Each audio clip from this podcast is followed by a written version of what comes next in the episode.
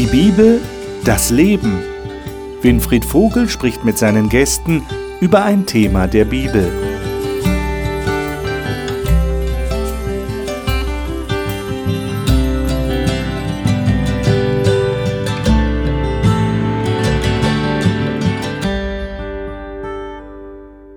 In unserer Talkrunde über die Bibel reden wir zurzeit über das Thema meine Familie. Und das ist ja tatsächlich so. Die Bibel hat zu vielen Themen etwas zu sagen und auch zur Familie. Wenn Sie übrigens die bisherigen Sendungen zu diesem Thema verpasst haben, aus welchem Grund auch immer, dann können Sie jederzeit in die Mediathek gehen auf unserer Homepage und sich die letzten Sendungen anschauen, wann immer Sie mögen. Heute habe ich wieder eine Familie im Studio. Ich freue mich darüber, das ist die Familie Feser. Und diese Familie darf ich Ihnen vorstellen, mit der rede ich dann über das Thema Praxistest Familie. Ich glaube, das wird ein ganz spannendes Gespräch werden. Renate Feser kommt ursprünglich aus Freiburg, ist gelernte Bankkauffrau und Betriebswirtin und hauptberuflich Hausfrau und Mutter. Zwei ihrer drei Kinder sind heute hier dabei. Sie sagt, in der Familie finde sie Annahme und Geborgenheit, egal was passiert. Sarah Feser ist die Tochter der Familie, staatlich anerkannte Erzieherin und leitet eine Kita.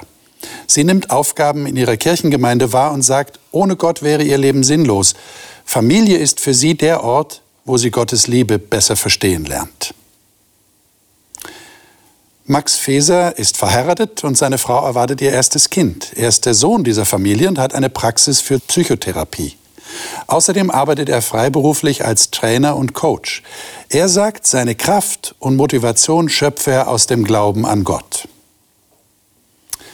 Donat Feser, der Vater dieser Familie, stammt aus dem Hochschwarzwald, ist Betriebswirt und derzeit in Altersteilzeit. Er engagiert sich in einer Freikirche und sagt, der Glaube zusammen mit der Familie sei das Fundament seines Lebens. Ich finde es gut, dass ihr hier seid. Danke, dass ihr der Einladung gefolgt seid. Ich freue mich, dass ich mit euch die Bibel lesen kann und darüber reden kann, was das für Familie bedeutet. Der erste Text ist Ruth, Kapitel 1.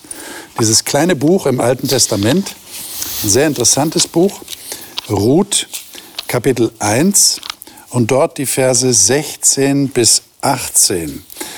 Das ist diese Geschichte, wo ähm, zwei junge Männer sterben, die in Moab, in einem heidnischen Gebiet, als Juden Frauen geheiratet haben. Jetzt sind sie verstorben. Der Vater der Familie, der Mann von dieser Noomi, ist auch verstorben und jetzt will sie zurückgehen in ihr Land nach Juda. Und die zwei Schwiegertöchter begleiten sie ein Stück weit und dann sagt sie, geht lieber wieder zurück, ich gehe alleine weiter. Und dann sagt die eine, die Ruth, das, was wir jetzt lesen werden. Sarah, darf ich dich bitten, diese Verse zu lesen, 16 bis 18? Mhm. Aber Ruth antwortete, Dringe nicht in mich, dass ich dich verlassen und mich von dir abwenden soll. Denn wenn du, wo du hingehst, da will ich auch hingehen. Und wo du bleibst, da will ich auch bleiben. Denn mein Volk, Dein Volk ist mein Volk und dein Gott ist mein Gott. Wo du stirbst, da sterbe auch ich. Und dort will ich begraben werden. Der Herr tue mir dies und das und noch mehr, wenn nicht der Tod allein uns scheiden soll. Und dann Vers 18, als sie sah, dass Ruth darauf bestand, mit ihr zu gehen, da ließ sie ab, ihr zuzureden. Also die, die Naomi hat das dann zugelassen. Jetzt ist meine Frage,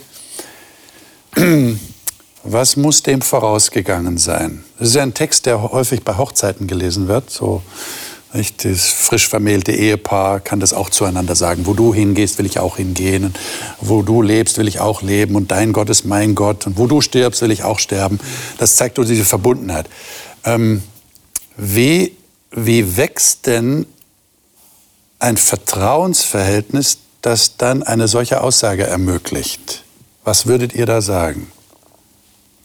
Es sind wahrscheinlich mehrere Komponenten. Eins davon, ja. was mir sofort einfällt, ist, dass man ja viel, viel Zeit miteinander verbringt. Okay. Ja, man muss ja erst, äh, ich denke, sie hatten eine sehr gute, eine sehr starke Beziehung, mhm. die durch Zeit und einander gut kennen und kennenlernen entsteht. Ja, und das ist unabdingbar, um sich mhm. kennenzulernen eben.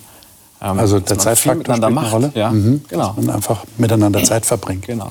Ja, ich glaube, äh, dass es auch mit Unterweisung im Glauben zu tun hat dass äh, sie weiß, an was sie glaubt, an was die Mutter glaubt, mhm. äh, weil das eine Perspektive gibt. Mhm. Wenn ich weiß, wohin ich will und was so auf mich zukommt, dann habe ich ein ganz anderes Glaubensbild. Also so ging es mir, als ich zum Glauben kam. Mhm. Weil vorher habe ich so gedacht, ich weiß ja nicht, was passiert mit dieser Welt. Und dann habe ich es erfahren durch die Prophetie, was da alles passiert und das hat mir Vertrauen gegeben. Okay. Also ich denke, dass es hier auch um Vertrauen geht. Okay. Mhm. Und das hat dann offensichtlich auch was mit Gott zu tun. Ich meine, es ist auch hier ein Thema, das angeschnitten wird. Dein Gott soll mein Gott sein. Also da spielt Gott eine große Rolle. Genau. Naomi hat, oder Ruth hat sicher viel mit Naomi erlebt. Sie hat sie mhm. erlebt im Alltag. Sie hat sie erlebt, wie sie ihren Glauben ja, eben lebt im, im Umgang miteinander. Mhm.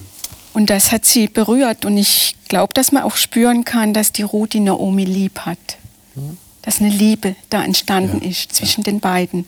Frauen. ist eine Beziehung entstanden. Ja. Auch so eine Art Respekt, ne? Ja. Ähm, dass sie, sie war vielleicht auch ein Vorbild und hat zu ihr aufgeschaut und äh, hat dann zu ihr gesagt, eben dadurch, hey, wo du hingehst, da will ich auch hingehen. Ähm, weil sie ja, eine, eine ja, viel Achtung hatte vor ihr. Mhm. Ja, ich finde ja? find auch den, den Aspekt der Heimatlosigkeit, also die beiden Frauen ähm, sind ja quasi heimatlos jetzt in dieser Situation und für mich kommt das richtig raus bei dem, was die Ruth sagt, dass eigentlich für sie Naomi ihre Heimat ist. Da, wo du bist, will ich auch mhm. sein. Weil wir, wir fragen uns ja immer, was, was ist Heimat für uns? Was definiert Heimat? Und hier man, kann, ich, kann ich ganz klar sehen, sie findet diese Heimat in dieser Beziehung. Mhm. Und da muss irgendwas, also diese Beziehung muss ganz intensiv sein, dass du diese Ruth, dieses Vertrauen hat als Frau, sich einer anderen Frau anzubefehlen, die ja im Prinzip gar nicht diese Versorgerrolle hat. Mhm. Also dieses tiefe Vertrauen, das da einfach zum Ausdruck kommt. Ja, mhm. ja ich sehe das auch als Verbindung zwischen Theorie und Glauben. Mhm. Oft ist es ja so, dass wir uns in der Theorie und im Wissen, mhm. da sind wir ja alle gut. Aber wie sieht es hinter den Kulissen aus? Ja. Na, und äh, wenn dann eben die Mutter auch authentisch war ja. und das gelebt hat, was sie ihr gesagt hat oder worüber sie gesprochen hat, das führt dann zu diesem totalen Vertrauen, was, es, was ja hier zum Ausdruck kommt. Genau, unser Thema ist ja jetzt Praxistest Familie. Jetzt mhm. wäre die konkrete Frage an euch. Wenn es tatsächlich um Vertrauen geht und wie du sagst, Sarah, um Heimatempfinden, ich bin da zu Hause, was würdet ihr sagen, hätte denn bei euch dazu geführt, dass ihr dieses Zuhausegefühl miteinander habt? Man, da kann ja, glaube ich, jeder was dazu sagen, weil für jeden ist das ja mhm. wichtig. Es sind ja nicht nur die Kinder, die sagen, ich bin bei meinen Eltern zu Hause, sondern auch die Eltern können ja sagen, mit unseren Kindern sind wir gemeinsam zu Hause. Was macht denn das aus? Wie kommt es denn dazu? Ich glaube, das sind ganz viele verschiedene Dinge. Da fallen mir jetzt mehrere Sachen ein. Ich nenne mal was ganz Simples, was ganz Banales, was aber für mich Heimat ausmacht. Bei uns zu Hause war es immer wichtig, dass wir ähm, zusammen essen. Okay zusammen Abendessen. Also es gibt es bei uns nicht, dass, wir, ähm, dass jeder isst, wann er will. Und das hat uns Kinder nicht immer gepasst. Das hat uns auch manchmal gestunken. Sechs, halb sieben, halb sieben war immer so eine Zeit. Und äh, ja, da hat die Mama erwartet, dass wir zu Hause sind zum Essen. Okay. Und ähm, letztendlich aber jetzt auch gerade rückwirkend, rückwirkend betrachtet, ähm, ja, hat es irgendwie so dieses familiäre Gefühl gegeben, diese, diese, mhm. diese Gemeinschaft, wir essen zusammen. Ja, das ist jetzt nur ein Punkt von vielen. Also es ist nicht nur so eine Wohngemeinschaft, wo jeder sein Zimmer genau. hat und jeder kommt, wann er will genau. und wann er gehen will, sondern man hat auch gemeinsame Zeiten. Richtig. Und unterhält sich dann natürlich auch, wie es einem geht, wie war der Tag. Ja, man, genau. man hat ja auch ja. Äh, Berührungspunkte auch. Ja. Der Amerikaner nennt das Quality Time. Genau. Also wirklich ja, Qualitätszeit, gute Zeit miteinander. Okay. Mhm. Und das ist so ein, so ein Bindungsfaktor. Ja. Mhm. Und das ist mir auch bis heute wichtig. Auch okay. wenn ich dann eine eigene Familie habe mit eigenen Kindern, werde ich das genauso machen. Okay. Dieses gemeinsame Essen auch, okay. Sabbat früh, gemeinsam in den Tag starten, ja. das halte ich für total wichtig und schön und ich genieße das auch. Das ist interessant. Das heißt also, hier wird schon etwas übernommen in die nächste Generation. Ja. Mhm. Ja, ein Aspekt, den ich ganz wichtig und für elementar ja, sehe, ist wirklich so dieses Angenommensein in der Familie, in, egal ob man immer funktioniert oder vielleicht auch mal aus der Reihe schert. Ich glaube, das ist sehr wichtig und da auch wirklich ja, uns wird als Kinder immer beigebracht, egal was, was ihr macht, egal was ihr anstellt, kommt zu uns und sagt es uns. Und wir gucken, dass wir irgendwie einen Ausweg finden. Klar gab es manchmal auch Ärger, wenn irgendwie einfach ja was ganz katastrophal war. Aber ich glaube, einfach zu wissen als Kind, man kann immer kommen, mhm. man kann immer Dinge irgendwo bereinigen. Und das ist so eine Grundhaltung, die ich glaube, Gott uns auch gegenüber hat und die wir auch anderen Menschen gegenüber haben sollten. Mhm. Und das wirklich auch in der Familie einfach geprägt wird, diese Grundhaltung. Ist das für die Eltern eine Herausforderung, dann tatsächlich diesen Worten, ihr könnt mit allem kommen, Taten folgen zu lassen? Ist das eine Herausforderung? Ist nicht immer ganz einfach, oder? Ja. Es hat niemand gesagt, dass das alles einfach ist. Ne? Ja, das gab schon Herausforderungen und auch konkrete Erlebnisse, die uns vor, vor Herausforderungen gestellt haben. Mhm. Wenn ich mal an so eine Episode denke mit einem Freund, den die Sarah mal mhm. hatte, das war so genau das Gegenteil von dem, was man sich so wünscht. Mhm. Und dann sagt, dann sagt man dem, dem Hirn Annahme du nimmst ihn jetzt so an, wie er ist. Ne? Mhm. Und äh, ja, das sind Herausforderungen. Ja. Denn ich denke mir ja, es, es hat ja was mit, mit Angst bzw. Nicht-Angst zu tun. Ja? Äh, die Eltern sagen, ihr dürft mit allem kommen, aber das muss sich dann in der Praxis erweisen. Mhm. Äh, denn ich könnte mir vorstellen, dass vielleicht auch Schulkameraden sagen, das sage ich jetzt aber nicht äh, meinen Eltern. Mhm. Äh, du wirst ja auch nicht so dumm sein, dass du das deinen Eltern sagst. Weil ja Kinder auch Angst haben, was die Reaktion sein wird. Gut, es gibt natürlich Dinge, die sind offenbar und andere. Okay, klar, natürlich. Die konnten ja. verheimlicht werden. Ja, ja, ja, ja. Ich kann aber, noch, ja. aber es geht ja auch darum, eine gewisse Atmosphäre zu schaffen, dass man es tut. Ja. Wenn auch nicht alles. Ich meine, alles wissen wir ja auch nicht. Ja. Und das war auch nicht der Anspruch. Aber ja. es ging mehr in die Richtung, wenn, wenn er mal wirklich einen Unfall baut. Also ich bin jetzt nicht beim Autounfall, sondern generell. Im Leben einfach. Ja, und äh, was man so nicht tut, äh, dann sind wir immer für euch da. Und trotzdem, und gerade dann müsst ihr kommen oder könnt ihr kommen. Das war so mehr die Ausgangslage. Mhm. Okay. Max? Ist nur eine Kleinigkeit, aber ich kann mich noch genau daran erinnern, eben wie Sarah schon sagte, haben wir das so gehört, hey, ihr könnt immer kommen, wenn ihr was angestellt habt und ihr bekommt dann keinen Ärger. Und in unserer alten Wohnung in Buchheim, wo wir aufgewachsen sind, da hatten wir eine Stereoanlage und ich kann mich noch genau erinnern im Wohnzimmer und ich habe eines Tages den, den Knopf zu stark gedrückt und habe den Knopf reingedrückt und habe sie dann, also den Knopf zerstört. Und ja, dann hatte ich zwei Möglichkeiten. Ähm, ich sag's oder eben, ähm, ich mache so, als wäre nichts gewesen. Ich weiß nicht, ob du dich noch erinnern kannst. Für mich, ich weiß es noch ganz genau. Ich bin dann zum Papa und habe gesagt, du Papa, du hast ja gesagt, wenn ich was angestellt habe, dann kann ich immer kommen. Jetzt kam ja? der Test. Genau. Und ja, dann habe ich ihm das gesagt, war natürlich aufgeregt und war, hatte Angst. Was heißt Angst? Ich wusste halt nicht genau, was natürlich. passiert jetzt. Ja. Und ja, es ist nichts passiert. Ich denke, du hast gesehen, dass es mir leid tat, dass ich es bereut habe. Und ich glaube, das hat dir schon gereicht zu sehen, dass ich darunter leid, dass ich da was kaputt gemacht habe. Und ja, das war so auch so ein prägendes Erlebnis, was ich eben, wie man merkt, bis heute nicht vergessen habe. Ja. Das auch wirklich dann in der Realität so war, genau, nicht nur ein Versprechen. Genau, dass sich das bewahrheitet. Ich ja. brauche keine Angst zu haben, ja, genau. egal was passiert. Ja. Genau. Man kennt sich ja in der Familie alle sehr gut untereinander und man weiß auch, wo sind die Schwächen, wo sind die Fehler des anderen. Und trotzdem ist es sehr schön zu erleben, dass die Liebe trotzdem größer ist. Okay. Dass man sich immer wieder annehmen kann, obwohl man vielleicht einen Bock gebaut hat oder auch eine Herausforderung da ist, wie du gefragt hast am Anfang. Kann es eine Herausforderung sein, zu vergeben, anzunehmen, aber die Liebe überwiegt, die Beziehung überlieb, über, überwiegt und überdeckt es. Und das ist das Schöne, zu ja. erleben in einer Familie. Ja absolut.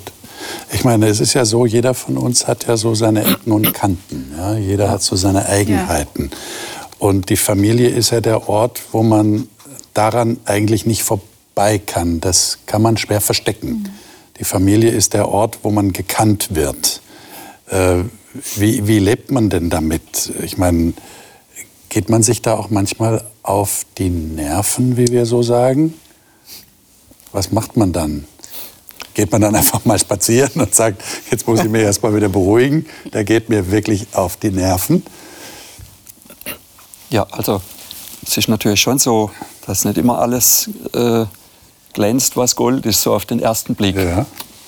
Aber also wenn ich jetzt von mir spreche, ich, man, man kann mich durchaus auch aufregen. Und ich brauche dann halt eine gewisse Zeit, bis ich dann wieder runterkomme. Und äh, das kann auch mal ein Tag sein, kann auch mal zwei Tage dauern oder mal eine Stunde oder zwei.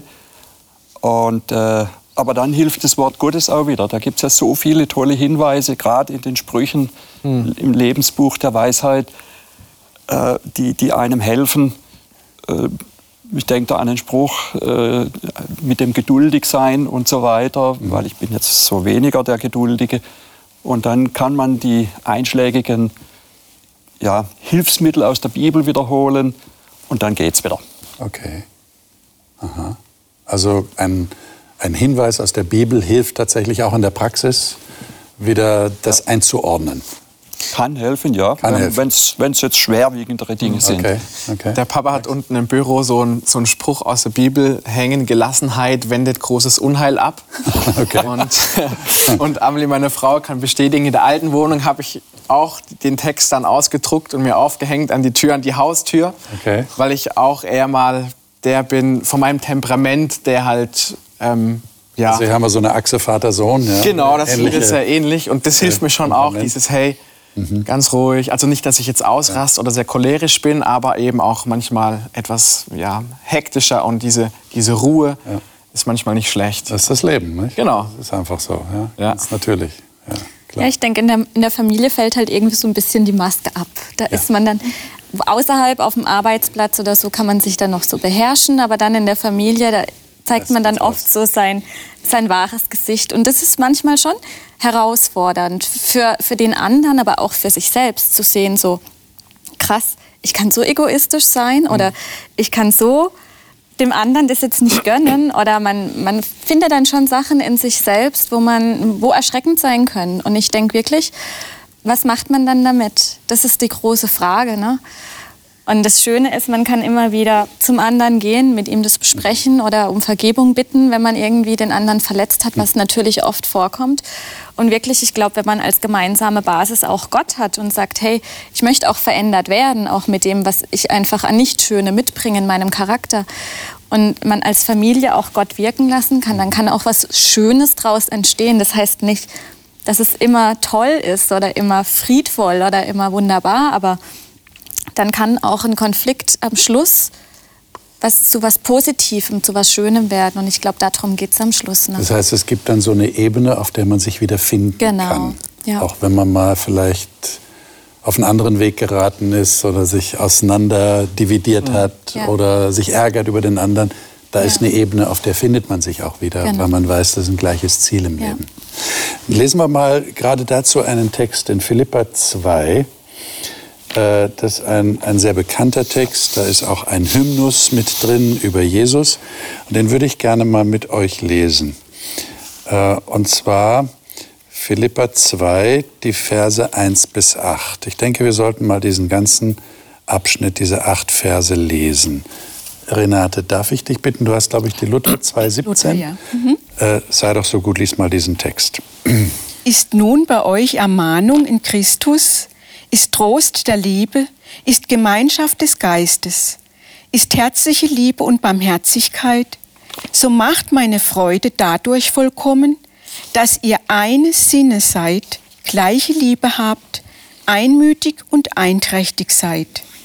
Tut nichts aus Eigennutz oder um eitler Ehre willen, sondern in Demut achte einer den anderen höher als sich selbst, und ein jeder sehe nicht auf das Seine, sondern auch auf das, was dem anderen dient. Seid so unter euch gesinnt, wie es der Gemeinschaft in Christus Jesus entspricht.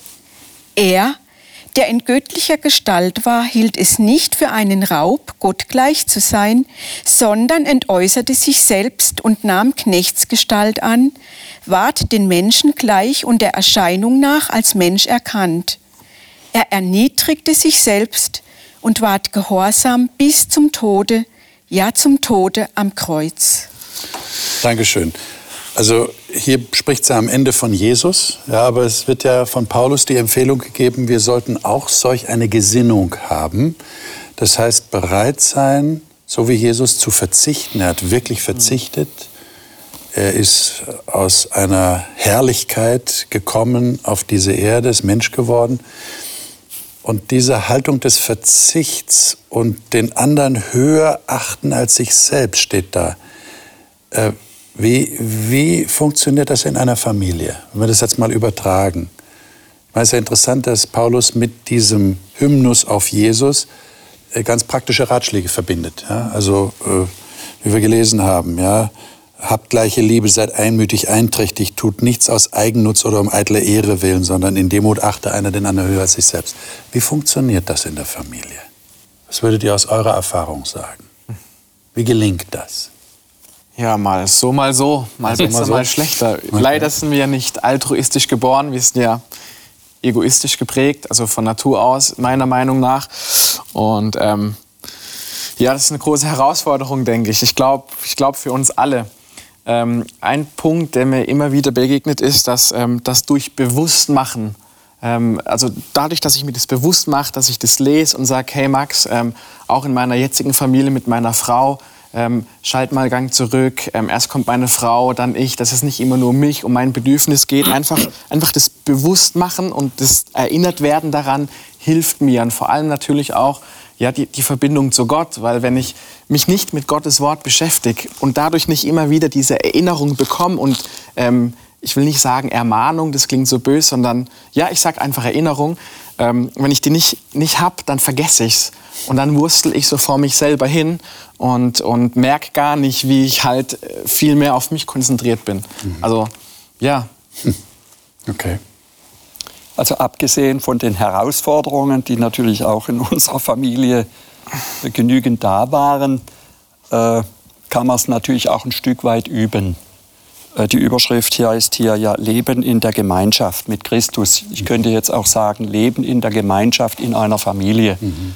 Und man kann es natürlich äh, von klein auf auch versuchen zu praktizieren in der Erziehung, wie man Spielzeug verteilt, welche Spiele man spielt mhm. und all diese Dinge, dass man darauf achtet, dass man eben nicht nur Monopoly spielt, sondern ganz andere Dinge auch tut. Mhm.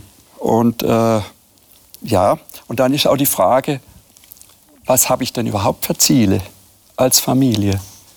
Und äh, da erinnere ich mich an eine Episode. Wir waren noch nicht verheiratet, aber wir, es war schon klar, dass wir heiraten wollen. Sie war schon im Glauben, ich noch nicht.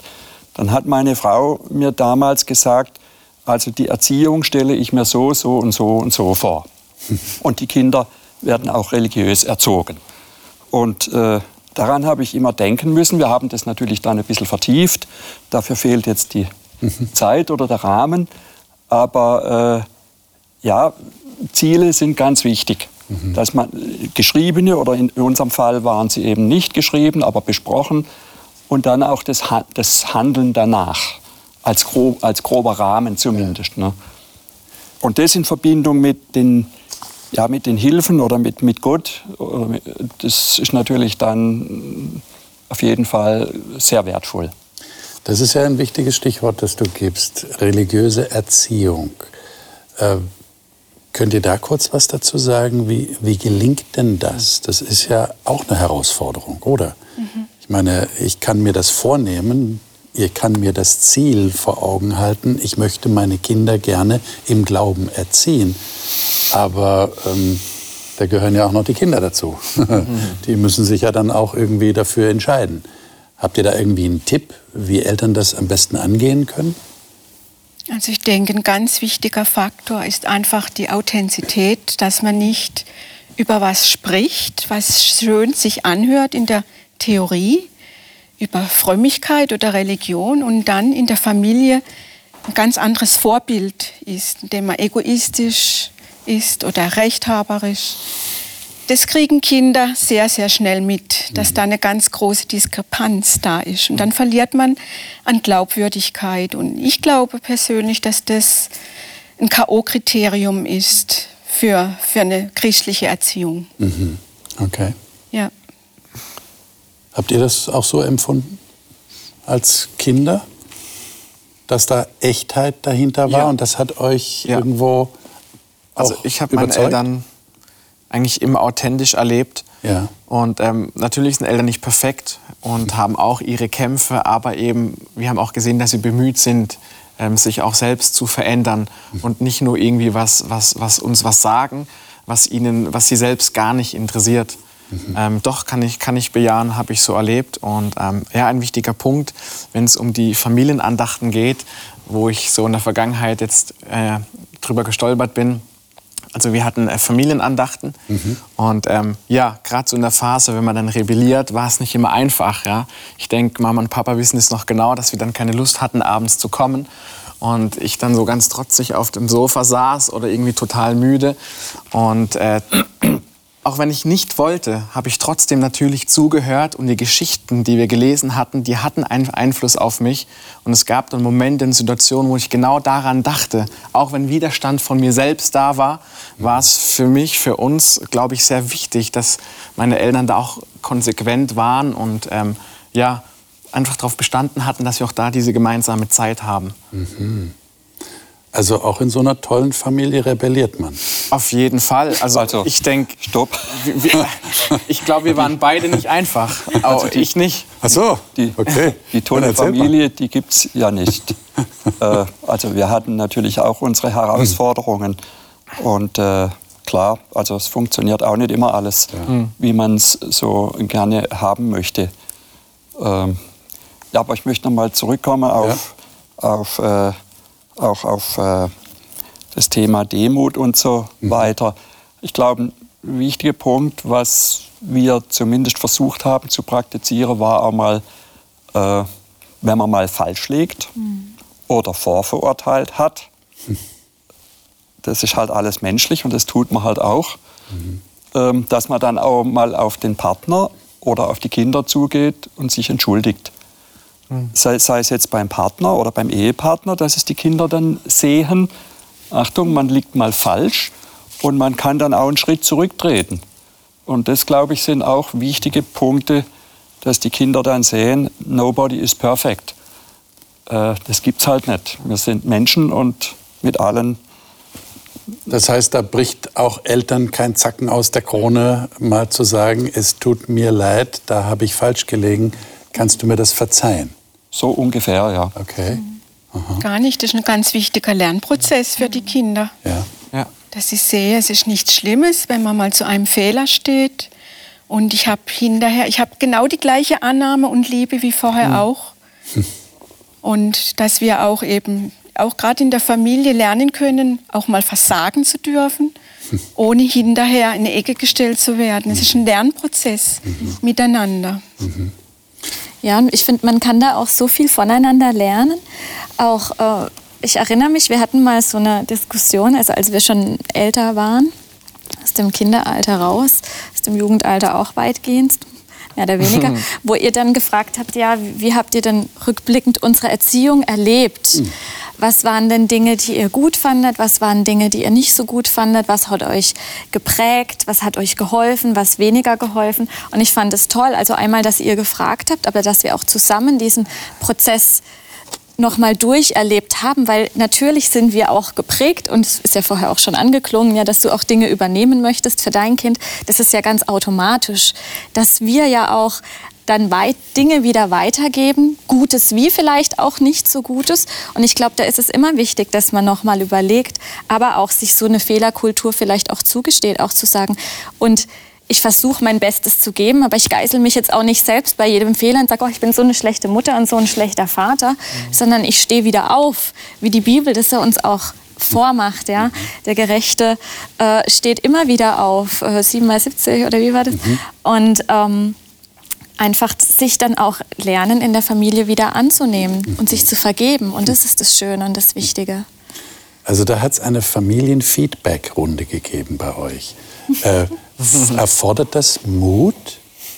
Weil man weiß ja nicht genau, was kommt, oder? Man weiß ja nicht, ob jetzt die Kinder einen äh, ja nicht gerade fertig machen, aber einem schon ein bisschen die Leviten lesen, sagen, also da war nicht so super, was ihr da gemacht habt. Hat man da nicht ein bisschen Angst davor?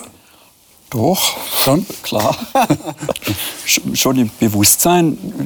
Wir, wir haben ja teilweise den Erziehungsstil unserer Eltern kritisiert. Ja. Äh, und dann haben wir gewusst von Anfang an, auch wir werden unsere Fehler machen. Wir haben die besten Absichten gehabt, aber es ist klar, niemand macht es perfekt. Und im Rückspiegel muss man dann halt auch sagen, ja, das hätte man anders machen können, dort hätte man anders reagieren können. Und wer kann das besser einem sagen als die Kinder? Und für die Kinder hat es wieder den Vorteil, sie lernen ja auch wieder daraus und können vielleicht so eine ähnliche Kultur, wenn sie sie dann für gut befinden, auch für ihre eigenen Kinder übernehmen. Mhm. Und es schafft dann auch Offenheit. Okay.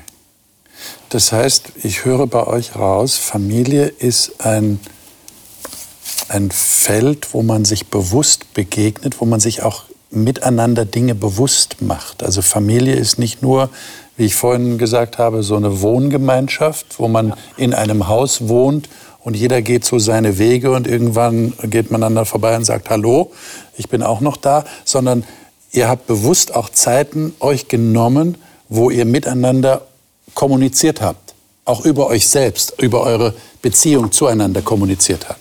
Ja, das wollte ja. ich sagen. Diese Feedbackrunde, die war nicht erst nach 10 oder 15 Jahren, als okay. die Kinder erwachsen waren, Aha. sondern diese Feedbackrunde war eigentlich immer durch diese Offenheit, mhm. dass uns Kinder auch schon aus ihr Jungwart sagen konnten, das fand ich jetzt aber nicht so gut oder wir haben uns ausgetauscht, denn dann wenn diese Offenheit nicht da ist, dann kann man, wenn die Kinder erwachsen sind, glaube ich, hat man den Mut nicht, ja zu fragen, wie war denn eure Erziehung.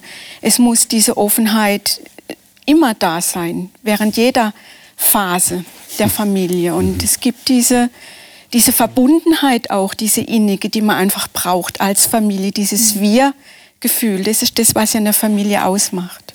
Wobei ja. diese Feedbackrunde, also diese permanente oder immer mal wieder das abholen, aber nicht zwingend jetzt äh, das Ergebnis hatte, dass wir jetzt da eine Kuschelfamilien äh, Erziehungserlebnis haben. Ne? Also es gab auch durchaus Fälle, wo Kinder sagen, es finden wir jetzt nicht so gut, es wird aber trotzdem so gemacht, was okay. richtig ist. Ne? Okay. Also das wollte ich nur noch mal am Rande auch bemerken. ja, ja. Äh, weil das gibt ja auch so einen Trend heute. Ja, man redet mit den Kindern ganz früh, als ob es der Kumpel wäre, auf Augenhöhe und das funktioniert halt nicht.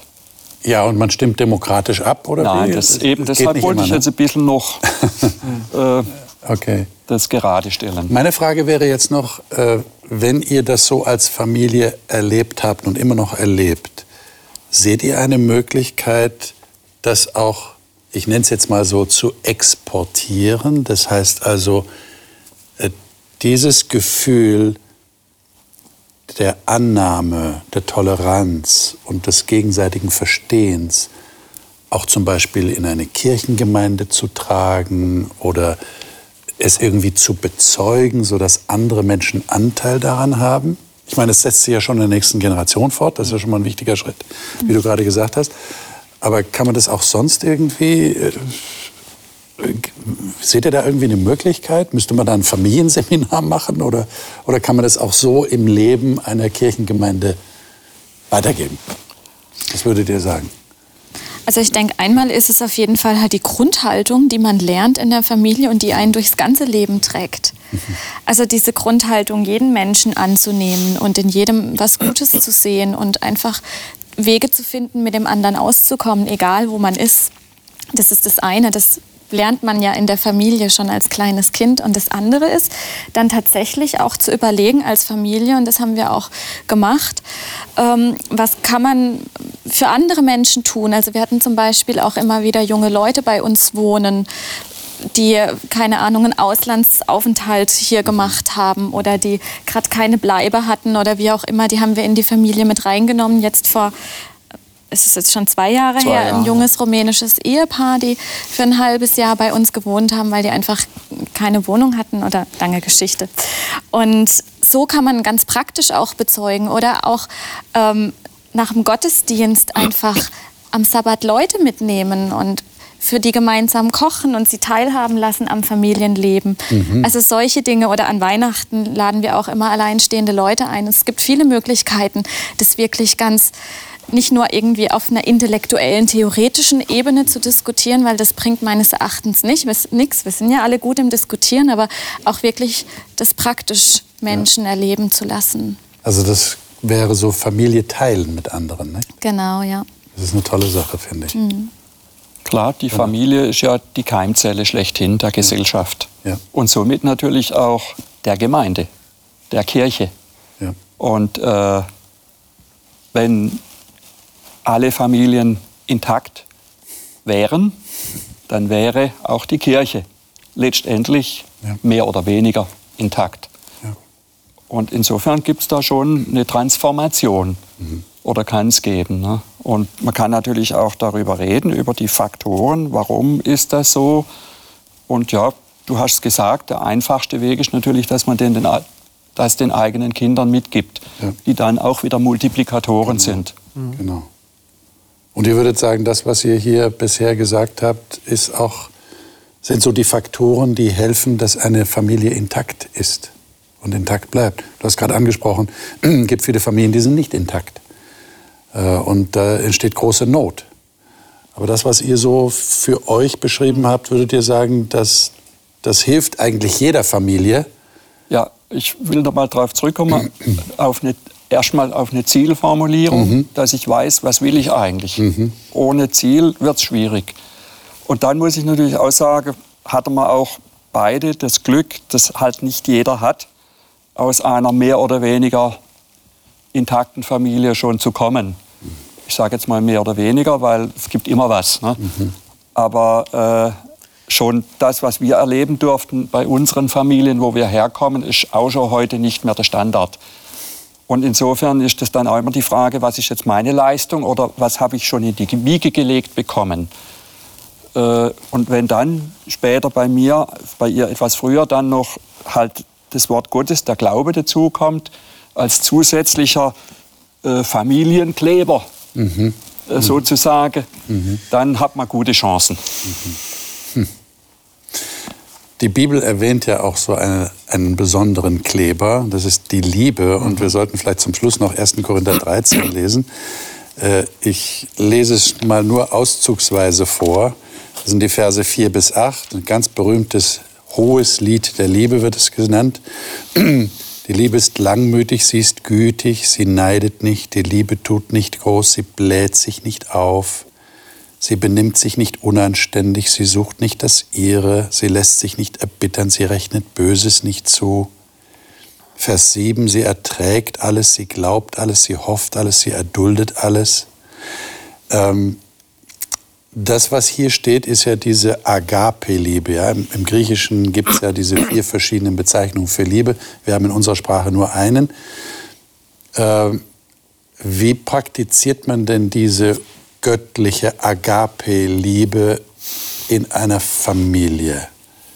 Wie habt ihr das erlebt? meine, ihr habt schon was beschrieben, das klingt da schon an, aber wie, wie, wie liebt man denn in einer Familie, so wie es hier steht? Ihr ertragt alles, ihr glaubt alles, ihr hofft alles, ihr erduldet alles. Also wenn man da mal immer wo das Wörtchen sie für die Liebe steht, seinen eigenen Namen einsetzt. Renate erträgt alles, sie bläht sich nicht auf, sie sucht nie das ihre und so weiter. Da komme ich ganz schnell an meine Grenzen und denke, ach, da bin ich ja meilenweit davon entfernt. Und das rückt alles, was man auch mit anderen erlebt, auch in der Familie erlebt, wieder in das Licht, ja, ich brauche ja auch ständig Vergebung und Verständnis. Mhm.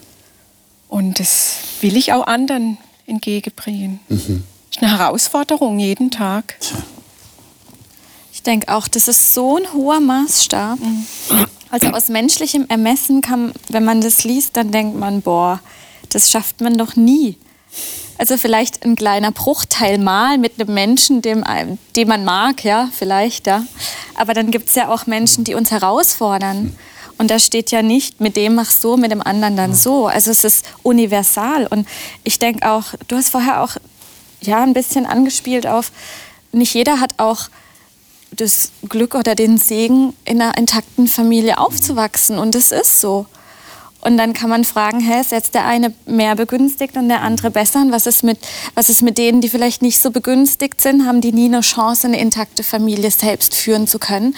Und ich glaube, nein, das ist nicht so. Klar, die Herausforderungen mögen größer sein, aber das, was Gott uns hier schenken möchte, die perfekte göttliche Liebe, das ist was, das er in uns bewirkt. Hm. Und ich glaube, das ist auch das wahre Geheimnis von einer intakten Familie. Klar spielen die anderen Faktoren auch eine Rolle, hm. aber Gott möchte uns das schenken. Er möchte uns das, er möchte uns heilen.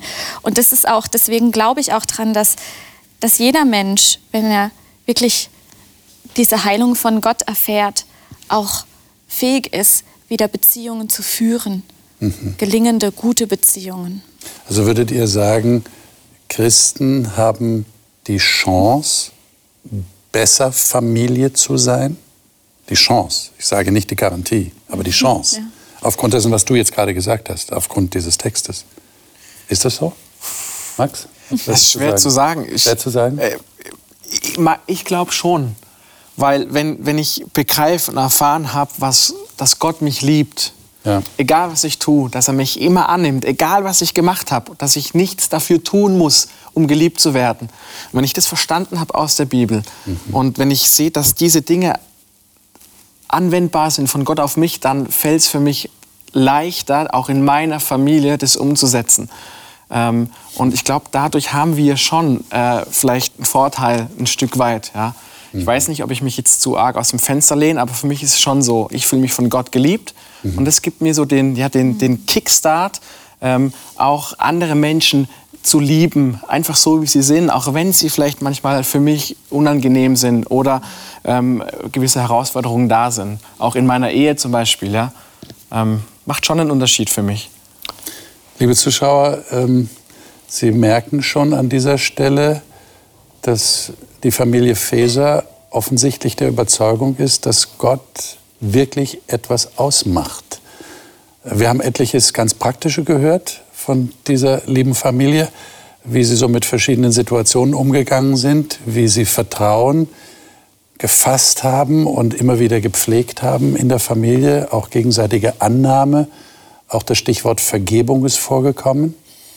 Aber ich denke, jetzt haben wir zum Schluss noch so diesen Kern entdeckt. Äh, Gott spielt eine große Rolle dabei, denn er befähigt zu einem Verhalten, zu dem ich aus mir heraus nur schwerfähig bin, weil ich eher anders gepolt bin als natürlicher Mensch. Aber Gott spielt eine Rolle, wenn Familie gelingen soll. Ich denke, das ist eine wichtige Botschaft. Und ich freue mich, dass ich nächste Woche wieder mit dieser Familie zusammen sein werde.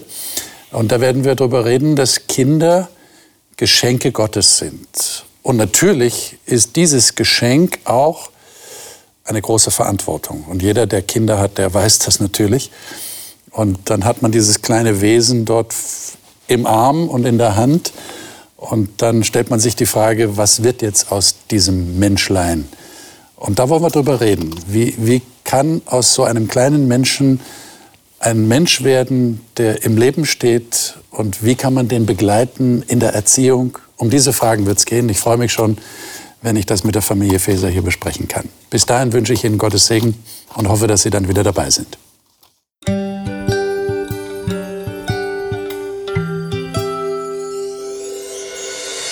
Sie hörten auf Hochchannel Radio die Bibel, das Leben mit Winfried Vogel und seiner Gesprächsrunde.